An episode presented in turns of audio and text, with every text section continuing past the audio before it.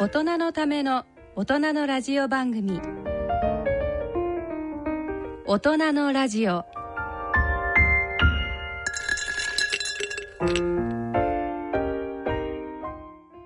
2020年2月最後の大人のラジオ。ご機嫌いかがでしょうか？安倍健人です。ご機嫌いかがでしょうか？人とたえです。さて、まあ、2月もこれで最後ということなんですけども、もう、巷はコロナ、コロナっていうあれですけど、そうですね。これ、いいつ台湾から戻られたの？えっ、と、1月の中ぐらいにはもう戻ってました、ね。ああ、戻ってたんですか、はい。うん。向こうどうですか？コロナの。もう、なんて言うんですかね、台湾は、あの SARS の経験を持っている国なので、うん。その経験でものすごいその痛い目に遭ってるんですね。うん。結局あのいろんな感染者数出したりとか、うん。やっぱり亡くなった方も多かったので、うん。その教訓を受けて今回はもう最初からものすごいあの徹底したうん。いろんなあの予防線を張っていってまして。例えば、例えば？えっと、一番私が驚いたのはやはりマスクがもう国で管理っていう形で勝手に売れないんですよね。えー。であの外国人はもちろん買うことができない。もう自国の人だけ。はあでしかもあの身分証と健康保険証を持ってでさらにその、えっと1日2枚の、まあ、ちょっとした配給制みたいなんですけれどもまあ、その自分の身分証の番号が末尾何番の人は何曜日に薬局に行くとかっていうようなそういう制度をきちんと。すごい徹底だね。ちょっともうちょっと聞きたいんだけど、他に何かさ日本と比べて、はい。だって日本のこう状況を見て、うん、あのー船のあれもあるでしょ、はいそうですね。あのー本音で直感で言って日本のこのなんていうのかな対策に関してはどう思いますかね？あの私台湾から戻ってきて一番驚いたのがもうとにかくこれで大丈夫なのかしらってまず思いましたね。でそれはなぜかというとまずそのマスクをしてる人の数がもう全然違う。台湾はしてない人を探す方が難しい。公共の場で。あー。でも日本ではあの普通にまあ、電車に乗ったりとかあとはその例えばエレベーターの中だとか、うん。もちろんそういう新幹線とかあと飛行機とかですね、うん。そういうのでもしてない方が、えー結構多かったんですね。でねそれでやっぱりマスクで効果はあるものなの、実際はそのもうウイルスの大きさはマスクしてても,、もうそれよりも小さいからないというふうにも言ってるような話もありますけれども、ただやっぱり今回の場合って自分がかかってるかどうかがわからない。あ不健性でそのもう感染してるっていう場合もあるので、うんうん。そうなった場合にはやはり他人にうつさないっていうことを含めるとマスクはある程度のそのまあ予防ができるんじゃないかなと思うので、まあ、他人に迷惑をかけないという意味でもやはりするのがいいのかなと私は思ってます、実際にあの感染してる人の人数は少ないんだ人数はですね台湾の方は少ないです日本よりも。やっぱりそれってやっぱほら科学的なさ、まあやがてあれすると思いますけど、うん。やっぱりこのマスクのおかげなのかそまあれ以外の,、あの例えばほらあー手の消毒とか、あはい。そういうのもやっぱり同じぐらいのレベルであるわけでしょ？そうですね。はい。あとはまあ例えばあのいなるべく触れる面積を少なくするうん。他人が触ったものっていうことでまあ極端な話で例えばあのエレベーターのボタンとかですね。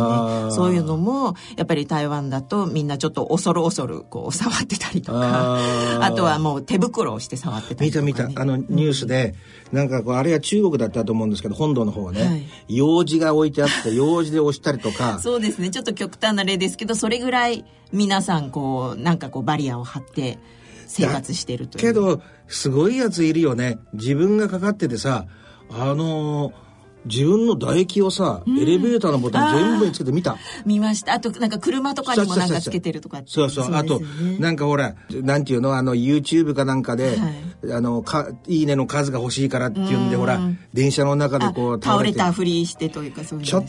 となんかそれもなんか言い過ぎちゃってる感じするね。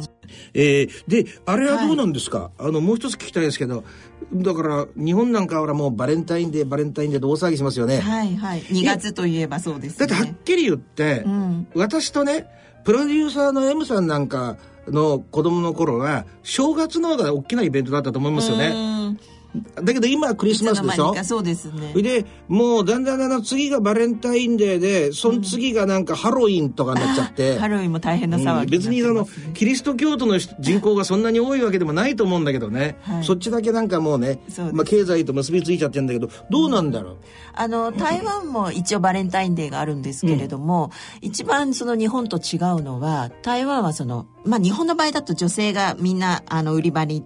殺到して、チョコレート、まあ、すごい高いのとか、あの、義理チョコとかいろいろとあると思うんですけど、それを男性に送るのが、まあ、慣例じゃないですか。でも台湾の場合は、お互いに男性も女性も送り合う。でまあむしろ男性が女性に送る方の割合がちょっと多いのかなと思うぐらいですね。本当はそうらしいもんね、うん、アメリカなんか。ちょ女の子が男の子にチョコレートっていうのは、日本らしいですよ、うん、うんあと、ちなみにね、はい、よくあの、ゴディバ、ゴディバって言うでしょ？はいはい。あれ、ゴダイバですからね。あ、そうなんですか？日本って結構そういうところをね、あの、和製英語に直しちゃいますけど、それだと通じなかったりしますからね。まあ、ちょっと小耳情報ですけど。はい、まあ、そんな盛り上がりの中、本日の大人のラジオ、進めてまいります。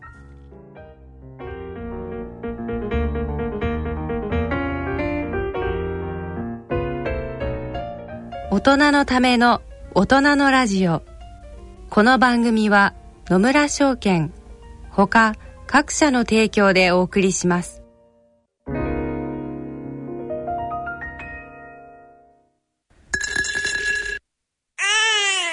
人生100年時代。100年の人生をどのように生きていますか？大きくなったらケーキ屋さんになりたい。結婚しても今の仕事が好きだから続けたい。自分が作った料理で世界中の人を幸せにしたい。いつまでも元気でいたい。80歳でフルマラソンを完走したい。夢はどの世代でも大きく広がる。あなたの人生夢無限大。でも必要なものは。健康家族友人そしてお金。あらゆる年代に合わせたサポートでいつでもあなたに寄り添います。今からずっとこれからもっと人生100年パートナー野村証券。それの裏に来てみよう大人のための大人のラジオ。健康私学のコーナーです。歯科医師の人と大先生に歯と健康についてお話しいただきます。まずは、リスナーの方からの質問をご紹介します。匿名希望の方なんでね。いきます。私は B 型肝炎ウイルスの治療をしておりますが、どうやら虫歯ができたようで治療をお願いしようと考えております。肝炎ウイルスの補菌の有無を伝えた際、治療を断られるようなことがないかどうか心配しています。どのようにしたらよいのかご教示願います。ってことなんですけどね。はい。うんと、この方、すごくあの正直に書いてくださってるんですけれども、うん、まああの結論から言いますと、うん、ぜひというか絶対に、うん、あの自分がその B 型肝炎ウイルスだということを、え申告していただきたいですね。うん、はい。でまあなぜかというと私たちあの医療従事者として、うん、えー、まあ歯科の場合特に、うん、えー、三大ウイルスというか、あの怖いものがありまして、それがまずえっ、と HIV ですね、はい。エイズウイルス、それから B 型肝炎、それから C 型肝炎というこの三つなんですね。でどれもあの針刺し事故。まあちょっとあの例えば、出血するような完結処置をしたりとかするときに、うん、まあ、それがあの自分の傷だったりとか、まあ、患者さんの何かそういうものを触れてしまって、えー、どんどん感染してしまうっていうことが一番怖いので。そうだよね、はい、知ってその補菌している方かどうか分かるだけでちょっと注意のレベルがアップするもんね、全く違いますね。ねえねえねえねえねえ、はい、これってさ B 型と C 型ってどこが決定的に違うんだっけ？えっと、まず B 型は、あの注射予防注射で予防ができるっていうこと、それからあとは B 型は母子感染をするんですね。であのまあ逆に言うとそういう予防接種を受けられないので C 型の方は。でただ、えっとまあ、薬害のそういうので多分お聞きになったことあると思うんですけれども、うん、あの血液凝固剤を使っての一時、うん、あのその C 型肝炎の方がたくさん出てきてしまったっていうそういうのがあって日本だと、まあ、C 型肝炎の方がほとんどなんですよね。あの数的に言うと。まあ、だけどウイルスっていうんだからでもそうに言われてもやっぱり、まあ、歯医者さんとしては、うんまあ、特に気をつけながら治療するっていうことしかないよね。それともゴム手袋を二重にするとか？まあ、厳重、えっ、ー、と、厳密に言いますと、やはりあの、こういう感染症を、あの、まあ、申告していただいた方の治療というのは、うん、普通の方に比べると、あの、もう全体を、例えば、あの、その方が寝る、うん、あの、そういう、いわゆる治療の台ですね。うん、そこに、えっ、ー、と、全部、あの、まあ、ラップというか、そういう一層ですね。あの、きちんとその後に剥がして全部、あの、捨てられる、あの、廃棄できるようなそういうシートをかけたりとかあともちろんあの現状としては普通の方というかそういうね感染症を持ってない方に対して使っている器具も1回ずつ全部滅菌はするんですけれども、うん、そういう感染症を持ってる方に関してはよりその細心な注意を払って、うん、例えば他の、えー、器具と一緒にあのさらにえっ、ー、とまあ消毒することによってまたばらまいてしまうようあのことをしないようにとかっていうことをできるんですよね。なるほど。これあれだねだけど、うん、ごめんなさいね。あのよくほら C 型肝炎っていうのは私はね刑務所で面接してますからね。うん、そやっぱりこう薬をね打ったりする人とか、はいはい、やっぱり入れ墨入れたりする人ってね、ねうん、やっぱり針を使い回したりすると、はい、でも C 型は今はなんか2か月ぐらい薬をね、うん、1週間ごとにこうなんか投与すると、治るらしいのね。あの今最近本当にこういうウイルス性のあの肝炎っていうのはもう薬でコントロールできて、うまく付き合っていけるような形になっているので、うん、本当にあのこの今回匿名の方からこういうお話いただいたのはすごく貴重で、実はその自分がかかってるけれどもやっぱりその治療拒否されたりとか、うん、そういうのが怖くて言い出せないっていう方ってたくさんいらっしゃるんですね。そうそうすると逆にあのご自身が治療を、あの例えば薬を飲んでたりとかすると今度はその治療にあたって血液が止まりにくいそ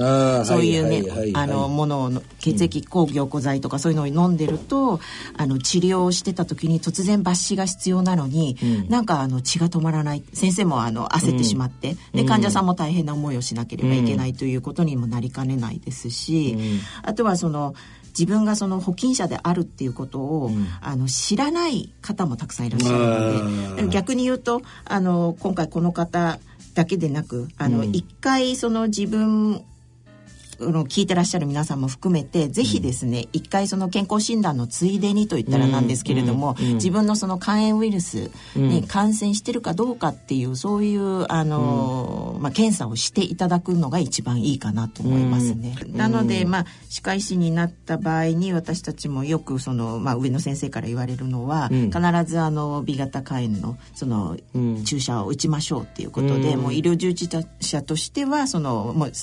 打ってるんですよね。じゃあ B の方は大丈夫なんだね。そうですね。はい。C の方でも C の方も治るからね。まああの、はい、お富士の病っていうわけじゃないですからでもおそらく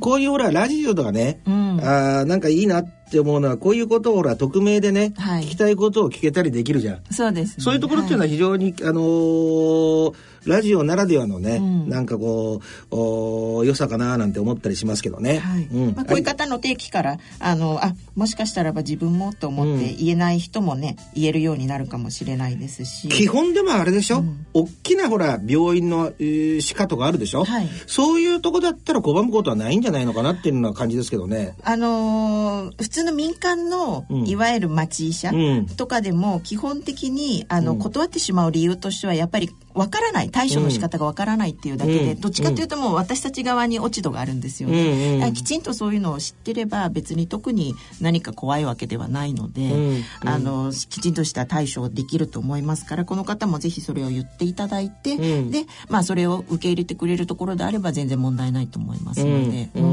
あのむしろそれを我慢して無虫歯をそのまま放置しておく方が私は、うん、あのすごく良くないと思いますので、ぜひ、うん、行っていただきたいと思います。虫歯はね辛いからね。そうですねはい、番組では歯科に関する疑問質問をお待ちしてます。番組ホームページのプレゼント欄を兼用しています。プレゼント希望欄に健康歯科と書いて質問や感想等をお書き添えください番組で採用された方には、たえ先生の著書を漏れなくプレゼントさせていただきます。以上、健康歯科のコーナーでした。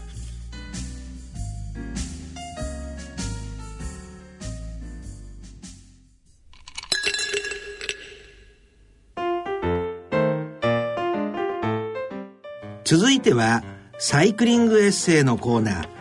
チャリンコタエのコーナーです。このコーナーでは、タエ先生のエッセイの朗読と、サイクリング先での出来事などについてお送りします。台北から出発して台湾一周を目指す自転車旅の第3日目。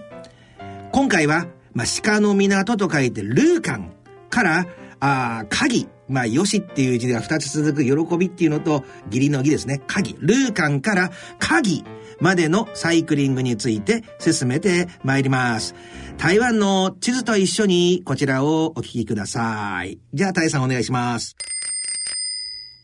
真っ赤なセーラー大橋。昇華の最後は歴史的建造物にも指定されている真っ赤なセーラー大橋を渡った。そこからは雲林だ。小型車とバイク、自転車専用のセーラ大橋は台湾を南と北を分ける濁水形に架けられた長さ2キロの橋。気温も上昇している。太陽が照りつけ11月なのに気温は30度。昼食をとる前に熱気で疲労度が加速していく。台湾人は暑い時太陽很大。太陽が大きいという私は実感のこもったこの表現が大好きだ仲間たちと太陽が大きいねとぼやき合った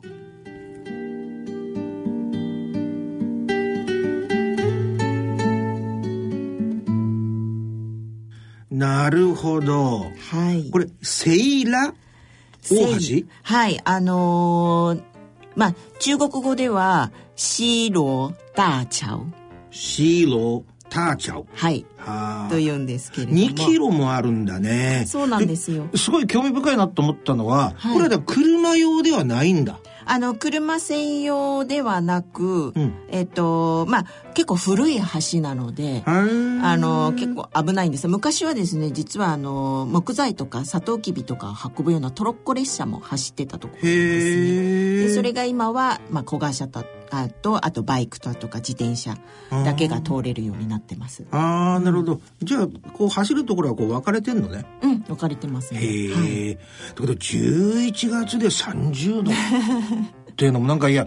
数字だけ聞くとあれだけどなんか聞き捨てならないね。もう今の日本とは 運命の差ですけど、でも南に行けば南に行くほど、やっぱり11月とかでもこれぐらいのお天気は、ね、だからやっぱりそういうところがさ、うん、なんか台湾っていうとなんか、なんか北海道よりも近いんかななんて思っちゃうけど、実際には気候は全然やっぱり違うんだね。うん、もう沖縄のね、さらにもっと南、うん、そういうことだよね。はい、ああ。ねえねえねえねえねえねえ、はいはい、これってだからえ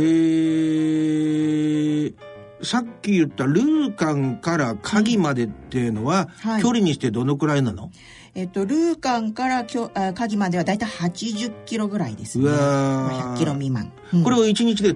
走破するんだ。もちろん。へえ。途中に何回ぐらい休み入れて？えっとまあ途中で大体20キロに1回ずつ小休止と、うん、あとはまあお昼ご飯。1時間ぐらいはたっぷりと休むので、まあ多分45回ぐらいは80キロか。まあ80キロっていう方、私が自宅から刑務所行って刑務所から大学行って大学から自宅ぐらいのちょうどその感じあじゃあもう毎日日々それを回ってる感じです、ね、まあ毎日っていうわけではないですけどね。ねえねえねえねえねえちょっと小耳に挟んだんですけど、はい、ね顔っていう字があるでしょ？顔はい。でね、顔っていう名前の人がいるの あの、これ私の父の姓が顔という字を書いて、なんて読むの？えっ、と、日本語だとがん。うん。で、中国語だとイエン。イエン。イエンさんですね。はい。でも、あの、中国人、中国の名前としては少ない方なんです。よくあの、多分、王さんとか李さんとかワンさんとかそういうの聞くはいはい。陳さんとかあるんですけれども、まあ大体一字一文字があのほとんどででその中でも私の父はその顔という字を書いてがんという姓でもやっぱり何か、やっぱり理由があって顔っていうのを、名字が最初についたんでしょうね。やっぱりね、顔がお、でも大きくもないよね。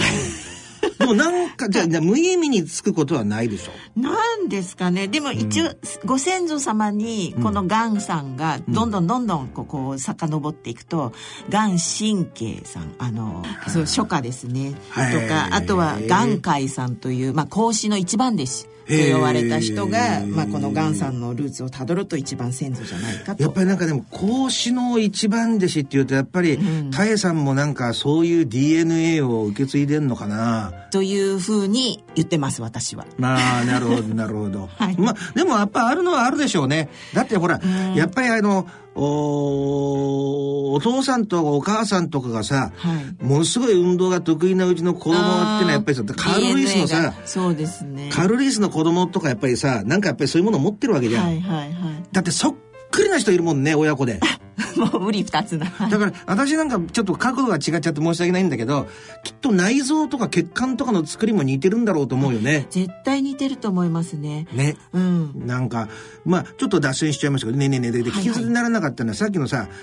いやー、暑いね、太さんなんて言わんでて、太陽大きいね、太さんって言うわけ。うんこれどっか、太陽が大きいの？あの、実際、もう、あの、ここがですね、あの、北回帰線がちょうど通ってるところなので、はあ。やっぱりだから、太陽は、まあそう言われると大きく感じて、しかも、こう、照り返しが暑い。より一層、こう、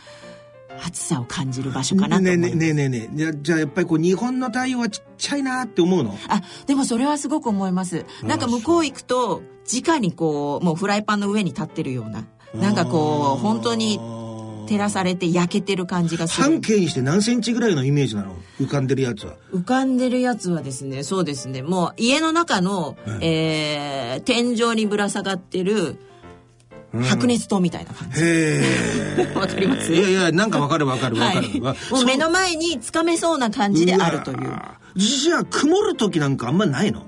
曇る時は、まあもちろんありますけど、でもやっぱり一年中通して南に行くと、その太陽が常に出てるというそうだよね。だってそんだけ大きかったらさ、ん全部隠れるのは容易なことではないよね。うんなんかそういうのをなんか面白いね。日本ではかん 感じることがないもんね。そうですね。ねえねえねえねえ。だとさ、よく、あの、食べ物のことを聞くんですけど、はい。この今のルーカンとはい萩あたりっていうのは何か名物があるのかしら、そうですね。あの、まあ、ルーカンは前回でちょっと紹介したんですけれども、まあ、肉まんが有名なところなんですね。で、今度はこの鍵の方に行くと、うんまあ、鍵は基本的に、あのー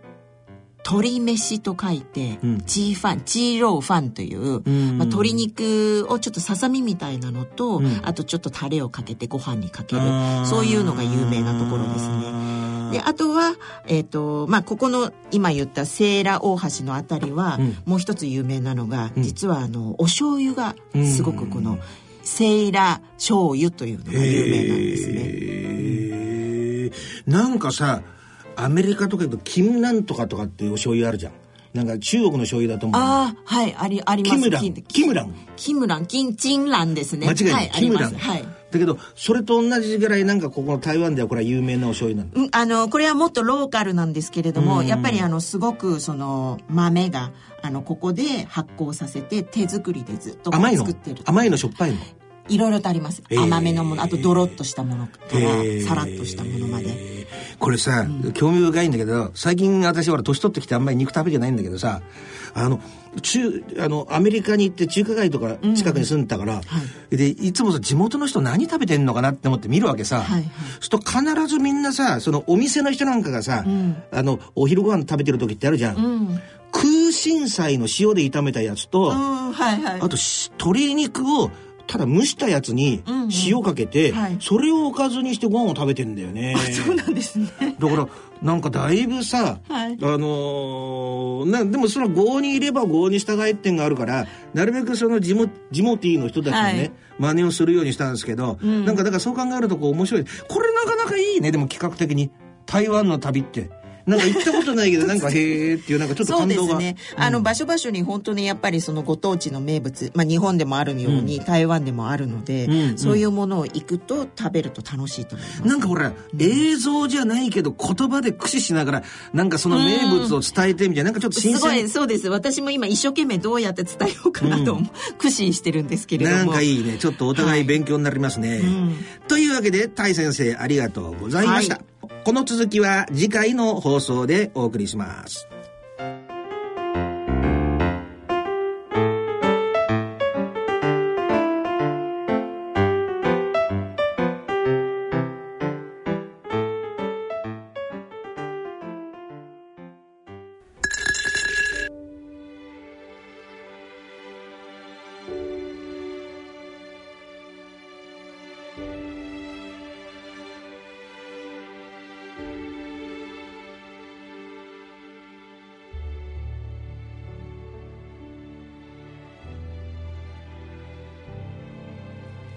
えー続いては映画のコーナーです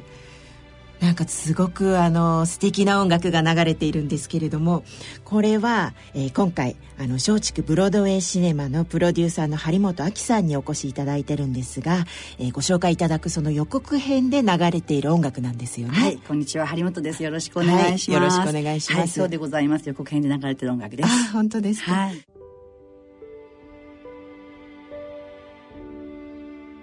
あの今回そのご紹介いただけるという映画ははい。どんな映画なんですか、えっと、シラノ・ド・ベルジュラックと申しまして、はい。あの、えー松竹ブロードウェイシネマのうん。シリーズ第4弾になるんですけれども、第4弾。少しあの、このプロジェクトの説明をしますと、あぜひお願いします、はい、あの皆さんやっぱりその舞台とかミュージカルとかを、うん。あのニューヨークに行ったり、はい。い、ろんなところに行ってご覧になりたい方もいらっしゃると思うんですけども、うんなかなかやはりあの明日ニューヨークに行ってきますとか 来週ちょっと海外にっていうのが難しいと思うんですよね。はい。でそこでやっぱりあのいろいろあの考えまして、うん。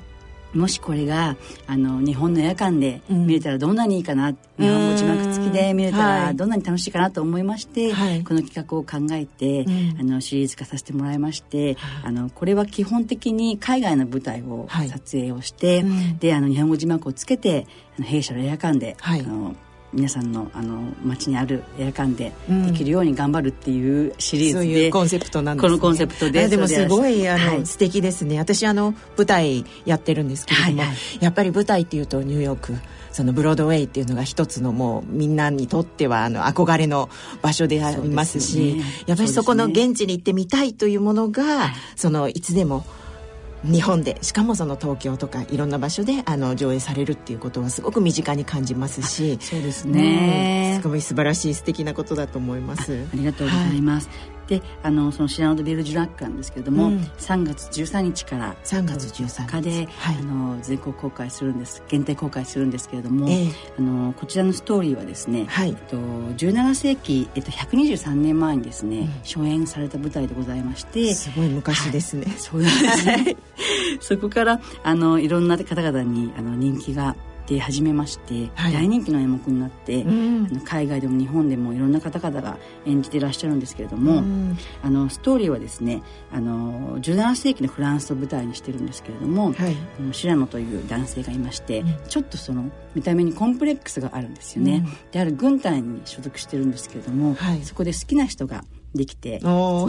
恋愛物語ですそうかね。はい。そのあの彼女の名前がロクサーヌというんですけれども、はい。彼女をすごくあの慕うんですが、うん。なかなか自分のあの容姿に自信がなくてうん。告白できない、なるほど。でその時にですね、あの同僚というかちょっと弟分みたいな同じ軍隊に所属するあの男性がいるんですけれども、ええ。彼がロクサーヌと恋に落ちてしまうんですよね。それはあのすごい辛いですね。辛いですね もう見てて本当にもう涙なくしては見られないあの作品なんですけど、はい、でそこであのシラノとしては何をするかって言いましたら、うん、そのロクサーヌとあの恋に落ちるクリスチャンという男性なんですけれども、はい、彼がものすごく容姿端麗でイケメンなんですけど。うんもうまさにあの対照的な人物という感じなんですね。そうなんですけど、うん、なかなかですねあの達筆でない手紙を書くのがちょっと苦手、うん、愛を語るのがなかなかちょっとこうすごく上手でできないっていうタイプででも白野はそうそれとはちょっと真逆ですから、ええ、詩を書いたら世界一うまくて、えの達人でもあって、はい、非常に中身もあの素敵なんです。もう一等級という方なんですけども、えその彼がそのクリスチャンのあの代筆をしまして、えでロクサーヌへのあのラブレターを毎回書くんですね。自分が好きな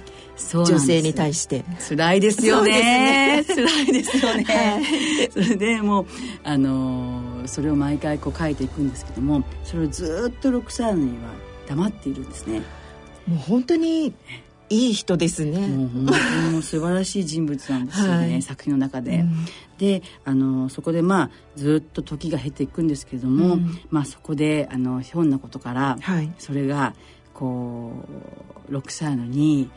分かってしまうか分かってしまわないかっていうところで2点3点するストーリー微妙なところで。ちょっと言ってしまうと、はい、あのまあ、物語をご覧になっていただきたいのが一番なのでやっぱりネタバレはよくないと思うんですけど、もちろんですね、はい、皆様あのよく知られてるストーリーなので、えー、知ってらっしゃる方たくさんいると思うんですが、うん、一応私の方では控えさせていただきます。やっぱりあのあのぜひですね劇場には、はい、あの映画館にはですねあのハンカチを持って来ていただけると嬉しいなと、はい、それぐらいやっぱりこう感動して、はい、涙するという感じなんでしょうかね。そうですね。あの私これ初めてあの今張本さんに解説していただいて知った作品なんですけれども、はい、なんかあの本当にいろんな形で日本でも、はい、あの上演されてて、はい、えー、つい今度あのなんか宝塚とかでやれるっていうことをおっしゃってましたよね。あの、はい、そういうのお聞きしてます。はい。であとはあの舞台とかでも上演されたりそうです。なんかあのウエストエンドでもやられたりとか、うん、オフブロードウェイでもやってらっしゃるっていうふうに聞いてますし、日本でも前に、はい、あのやったことがあるっていうふうに聞いてます。はい、そうなんです。はい、じゃあ本当にもうそれぐらいもう100年の時を経ても何度も何度もいろんな形で再演されて、ね、それで人々に好かれてきてるという作品ですよね。ぜひ3月からですよね。はい。でこちらの方はあれですかね、あのいろんな場所で上演されるような形なんですかね。そうなんですね。あの、うん、本当にあのたくさんの一つでも、あのたたくさんの映画館で全国のやらせていただければなと思ってあの日々頑張っているんですけれども、はい、今あの一応ですねあの全国であの8館、はい、あの映画館が増えまして本当に、ね、はい。皆さんのおかげでありがとうございます。ではい。あのそれで今回あのリスナーの皆様にですね、はい、あのペア招待状招待状。4名様を、本当ですか？す。ごく嬉しいですね。ありがとうございます、はい、そこに記載されている映画館でのみ、はい、あのご視聴いただけますので。そうなんですね、はい、じゃあその当たった方には、はい、えーと、その記載されている映画館がわかるので、はい、そこでご覧になれるということですね。はい、えっと、今回はじゃあ、えっと、何名にその2組4名様で。2組4名様。詳しくはホームページをあの大人のラジオのホームページをご覧くださいとのことです。はい。わかりました。じゃあ私も応募しちゃおうかしら。ぜひお願いします。はい。本当にあの楽しみな映画で今後もあのおそらく第5弾第6弾といろいろと続いていくと思いますので、はい、ぜひ今度今回はこの第 3,、えー、3回4回目ですね。シリーズ4第4弾目です。はい、えー、今回のこの、えー、シラノ・ド・ベルジュラック、はい。えー、皆さん楽しみにしていただけたらなと思います。ありがとうございました。ありがとうございました。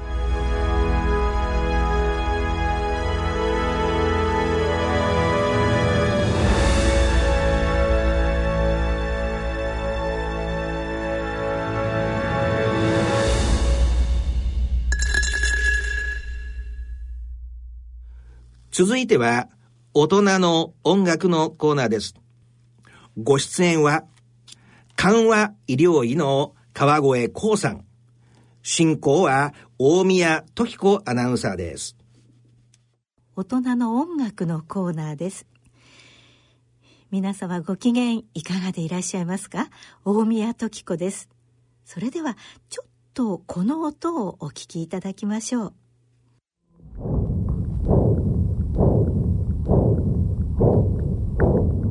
生まれる前に母の体内で僕が初めて耳にした音、リズミカルに打つその音は、母の子宮動脈の拍動音。安心をもたらし、僕を力強く包んでくれた。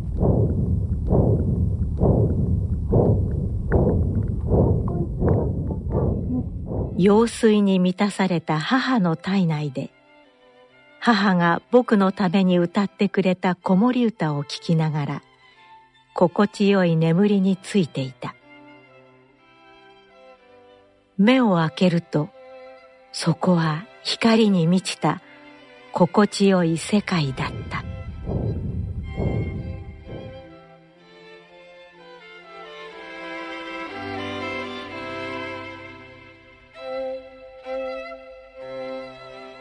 幼い頃、遊び疲れた僕を暖かく包み込み、安らかな眠りへと誘ってくれた甘く切ないセレナーデ。人生の秋を歩む今の僕を、そのセレナーデが優しく包んでくれる。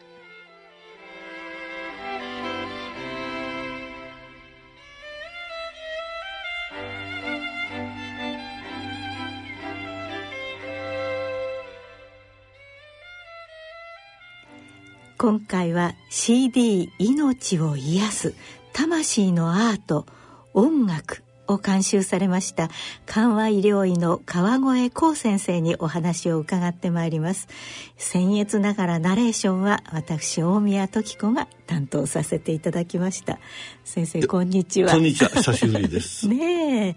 最初のあのドンドンっていう音は何かなと思って。あれはあの、えー、かなり前ですけれども、はい、子宮動脈あの子宮の中にマイクを入れて、はいはいあのちょうど生まれる前頃でしょうかね、えー、お母さんの、承諾を取りまして。それで録音した音なんですけども、えー、実際聞こえてるのはあの母親の動脈音子宮動脈音ですね。それがどんどんと打ってる。赤ちゃんはあの音をずっと子宮の中で聞きながら育つ、えー、最初の聞く音があの音なんでしょうね。なるほどね。でも昔はそうそのもう外からしか聞こえないとかあの心臓に手を当てて聞くとかいうことですけれどもやっぱり技術というかね、そういう音が取れるようになったんですね。はい、これはあの神山さんっていう作曲家の方がそういう工夫をして録音されたようですね。はい、あ、そうですか。ら我々私もともと3回ですので、はい、ね、あのまあ子宮体境っていうことが非常に大事だということはよく知っておるんですけれども。はいはい実際赤ちゃんがどんな音を子宮で聞いてるのか。想像はしておりましたけども、えー、こうしてはっきり示していただいたのは初めてであのびっくりしました。ただあの私3回をまだやってる頃は、はい、この音は赤ちゃんがすごくあの生まれた赤ちゃんがですねこの音を聞くとあの穏やかになるんですね。泣いてた子ぐずってた子が泣くのをやめてずっと穏やかな顔をするとか、うん、そういうことは非常にあの、よく分かっておりましたんでね、新生児室ではこういう音を時々鳴らして、え流しておりました。あそうですか。で今回あのとてもいい CD ができまして、まあ、あのナレーションを担当させていただきましたけれども 命を癒す。であの最初の曲が「アイネ・クライネ・ハート・ムジーク」ですね。作用曲。でこれは全体としてどういう構成になってるんですか？あの、はい、ちょっと非常に凝った構成って申しますか、はいはい、あの非常に単純なんですけれどもあのいわゆる仏教でいう死苦生老病死、うんはいはい、生まれる苦しみ、えー、老いる苦しみそして病になっての苦しみ死の苦しみって4つの苦しみがあると言われておりますけれども、はい、あの今この自分がやってきた医療いいいってのは何だろうなということを考えることがあるんですけれどもそれはまああの言ってみれば生老病死っていうのは苦痛であると同時に命の危機ですよね。それのそれに対してその危機を解消する回避するということであの我々医療がその大きな働きをすると、うん、そういう考え方があの最近非常に強く感じるんですね、うん、ただあのその場合は癒しっていう言葉が出てくるんですけれども、はいはい、ただ治すということ危機を回避するということだけじゃなくて危機は避けられない場合もある、うん、そういう時にはもう医療を手上げかっていうとそれは癒しっていう考え方ですね。えー、まあ、これはあのこれはホスピスケアっていう考え方の中で出てきた考え方ですけれどもそれがあの小老病死の中に全てにもやっぱり危機を回避する医療というと同時にあると。そのことを念頭に置いてですねあの医療だけじゃないんだと、癒すのはね。実は音楽とか、まあ、ペットとかいろいろあると言われておりますけれどもね、ね、やはりその中で一番大きなのはあの音楽だということで、まあ、自分のある意味で一生を振り返りながらなるほど先生の思い出が詰まってるわけですね。はい、あのそこにそのそれぞれのところを、はい、場面における癒しっていうのがの音楽をこうはめていってそれはあのちょっとした短い詩みたいなものを私から言って、大宮さんに朗読していただいたと。ですから、ね、スターが誕生であの 多分子守歌を出したのは、はい、あの子宮の中で母親がこうあやすって言いますかね、子供にあのお母さんっていうのは生まれる前からもう本当に子供と一体のようなところあるんですけれども、多分子供が聴いてるのは母親が歌う子守歌だろうと。あのそういうことで、ね、あの入れたっていうのは先生があの何でしょうかお医者様になった頃と今じゃ随分その医療の環境が変わってきているでしょうね。そ、ね、の中でまあ小老病死もやっぱり違ってくるんでしょうね。そうですね。えー、あの先ほど申しましたように、はい、医療っていうのは私が医者になった頃は死っていうこともどうしても避けられない死っていうのが当然あるんですけれどもそ、ねはいはい、そこには目をつぶってですねまあ今もその傾向があるんですけれどもあのえっとあの病になっても、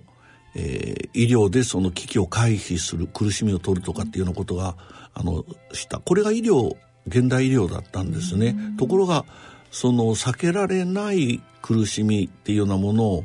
えー、どのように解決するか。この時にやっぱり緩和的な医療とパリアティブケアっていうようなものが出てきた。ですから治す医療と緩和する医療ってこれは医療の両輪っていうようなことそういうことが分かってきたっていいますか、はい、今はそういうことを注目されて医療のあの組み立てがなされてるとそういうふうに時代変わってきたと思います。看護先生、まあ、あの白道音から始まって11番のノクターンまで収められているんですけれども、はい、その間にはどんな曲を散りばめていらっしゃいますか？そうですね、えー、あの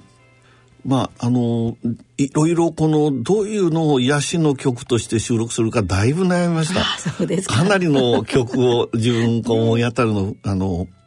読んだんですけども最終的にはここに拾った「アイネ・クライナームズィモーツァルトの有名な作用曲の第二楽章ですね、はい、それから友子ズワさん有名なあの方に歌っていただいた中国地方の子守歌、はい、それからあのバッハの2つのバイオリンのための競争曲、それからヘンデルのオンブラマイフっていうのえー、クセルクセスですね、うん、それからバッハの G 戦場のアリア、はい、それからこれはあの非常に面白い組み合わせになったんですけれども琴とバイオリンで琴とバイオリン、えー、あの宮城道夫の「春の海」これはまああの演奏されてるんですけれども今回新たに収録したっていうようなことがあります。それからあのハスラ・ベルナールという方たちこの有名なあのパッションコラールって言われてる血潮を滴るあのバッハの「マタイ受難曲」の中に何度も出てくるテーマな、テーマ曲なんですけれどもそれを入れてあとチェロの演奏で「えー、サン・サンスの白鳥、動物の謝肉祭の第13曲ですけれども、それからビバルディのバイオリン競争曲四季第4番、冬の第2楽章、のんびりしたポッカポカっていう歌曲ですけど、そして最後に、あの、ショパンの、えー、ピアノ曲、野草曲ノクターンの第1番、変動単調を入れさせていただいたんですね。ねまあみんなあのご存知の曲だろうと思います。はい、そうですね。あのこの音楽の CD としても聴けますし、まあ詩の CD としてもお聴きいただけるというものでございまして、はい、それであのこのまあブックレット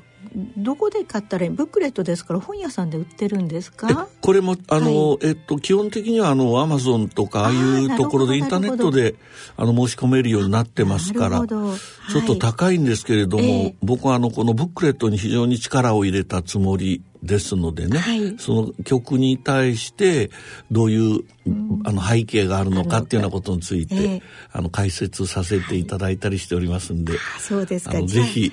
アマゾンなどのブックレットね、はい、を通じてブックレットとしてお買い求めいただけたらいいですね。幸いです。はい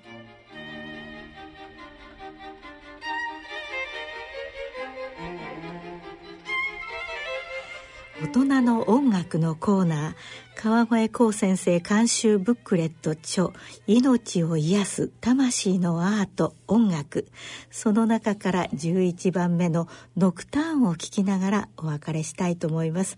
川越先生今日はありがとうございました。どうもありがとうございました。母を失った夜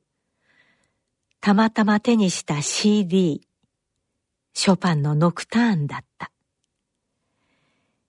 優雅でゆったりした静かなピアノの音色は、ぽっかり開いた僕の心の大きなくぼみを埋めてくれた。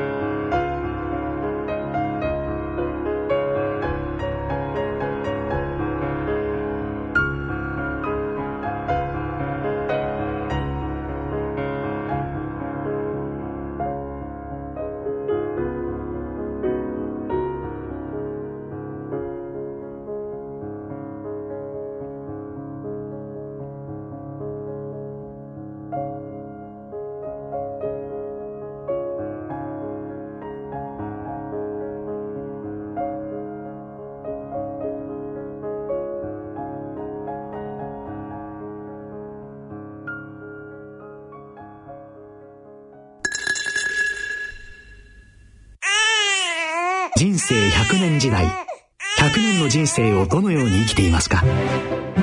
大きくなったらケーキ屋さんになりたい。結婚しても今の仕事が好きだから続けたい。自分が作った料理で世界中の人を幸せにしたい。いつまでも元気でいたい。80歳でフルマラソンを完走したい。夢はどの世代でも大きく広がる。あなたの人生夢無限大。でも必要なものは？健康家族友人そしてお金。あらゆる年代に合わせたサポートでいつでもあなたに寄り添います。今からずっとこれからもっと。人生100年パートナー野村証券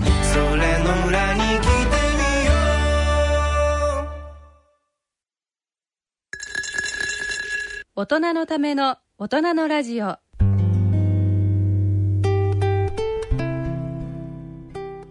今回の大人のラジオはいかがだったでしょうか？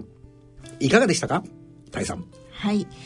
まあ、2月も終わっちゃったということで、うん、あのー、まあ私はやっぱり今回あの、うん、勇気を出して聞いてくださったリスナーの方、うん、こういうふうに自分の体調だとか、あと例えば飲んでる薬とか、何でもいいので、そういうのをあの私こうなんですよっていうのを言って歯科の受診をぜひいろんな人にしていただきたいなと思います、ね、なんかなんか大さんに言われるとね病気じゃなくてもなんか本当はここが悪いんですって言いたくなるような雰囲気だね。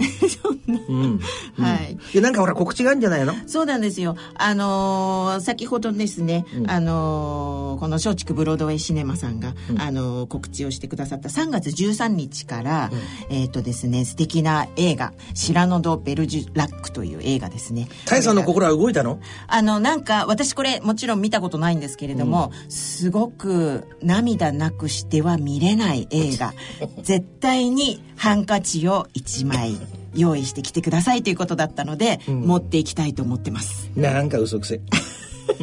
安倍先生も少しはそういうのを見てあの涙涙腺をこう緩ませた方がいいと思いますなんかねどういうわけかなさ暴力とかねなんかドキュメンタリーじゃないと心が動かないように生まれてんだね。きっと親もそうだったんだと思いますよ。いやぜひじゃあ一緒に行きましょうよ。ああいや絶対嫌だ。絶対嫌だ。さて番組では皆様からのご意見ご感想、質問、疑問、曲のリクエストをお待ちしております。大人のラジオの番組ホームページにある番組宛てメール送信欄やプレゼント応募欄からもご投稿できます。健康歯科のコーナーでの歯に関する素朴な質問や、たえ先生、私への質問、何でも結構です。番組で採用された方には、漏れなく、たえ先生の著書をお送りします。時には私の著書も送るかもしれません。どしどしお寄せください。それでは、お時間となりました。お相手は私、安倍賢人と、はい、人とたえでした。それでは次回の放送まで。さよなら。